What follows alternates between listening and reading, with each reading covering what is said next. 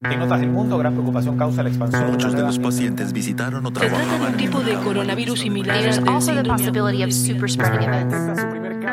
Bienvenidos a Coronavirus, lo que tienes que saber, la versión podcast del newsletter de cada noche de La Tercera, una producción de Crónica Estéreo.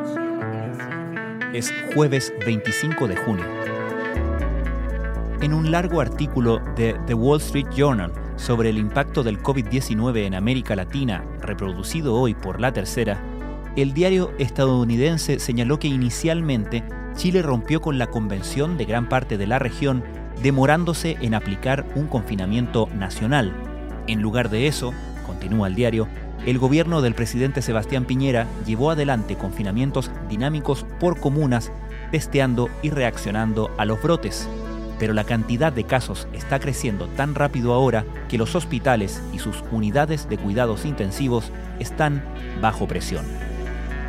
Reportajes similares han aparecido en Bloomberg, The Washington Post y The Economist, mientras los dos primeros medios se mostraron críticos sobre el actuar del gobierno, el semanario británico señaló que el desempeño de Chile había sido bueno.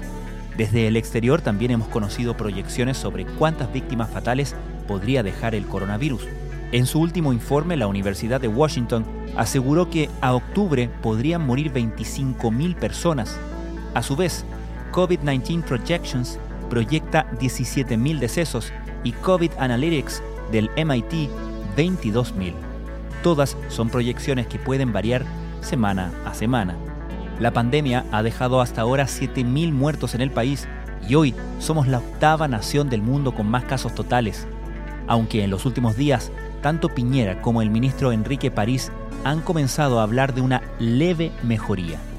En la última semana se produjo una reducción del 14% en el número de contagios en nuestro país y eso es una buena noticia, dijo hoy el mandatario. No vamos a bajar los brazos, prometió. Estas son algunas de las informaciones que destacamos en la cobertura de la tercera sobre la crisis del coronavirus.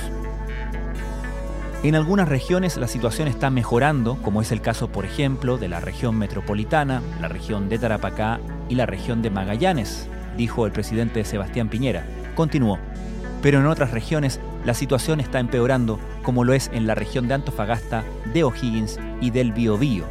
Y por lo tanto, concluyó el mandatario, vamos a seguir aplicando todas las medidas sanitarias que nos permitan detener los contagios. América Latina es el sombrío nuevo centro de la pandemia, con más de 2 millones de personas infectadas y 100.000 muertos. La región, con más de 30 países desde Río Grande en el norte a Tierra del Fuego en el sur, representa el 8% de la población mundial, pero tiene el 47% de las muertes registradas en las dos últimas semanas. El coronavirus ha sacado a la luz las precariedades de parte importante de la región. Los trabajadores de la salud municipal en Chile, que han sumado siete fallecimientos, dicen que han tenido que comprar elementos de protección, frazadas y alimentación con sus propios recursos. Incluso denuncian que el seguimiento de casos lo hacen con sus propios teléfonos celulares. Bajo estrictas normas sanitarias y de manera gradual, los escolares de Rapa Nui se disponen para el retorno de las clases presenciales desde el próximo miércoles primero de julio.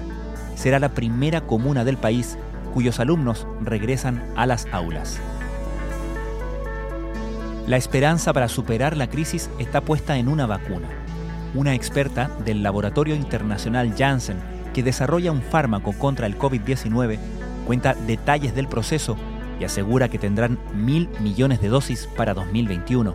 Aún así, afirma que existe una posibilidad de que no se cumpla el objetivo.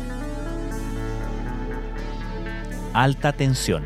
Menos de dos semanas después de la caída de Mañalich, los equipos de la jefa de salud pública y el de redes asistenciales arrastran un conflicto por las responsabilidades en las fallas de gestión del exministro.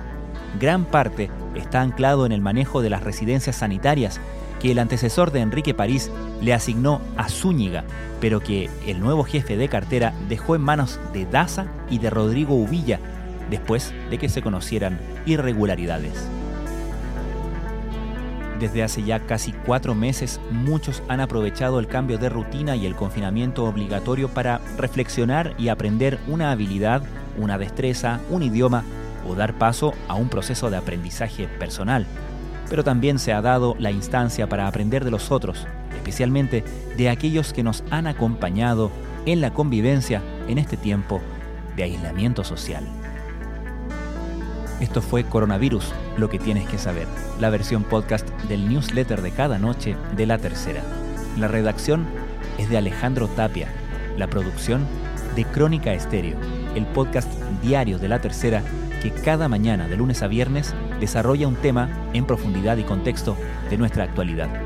Soy Francisco Aravena, que tengan muy buenas noches.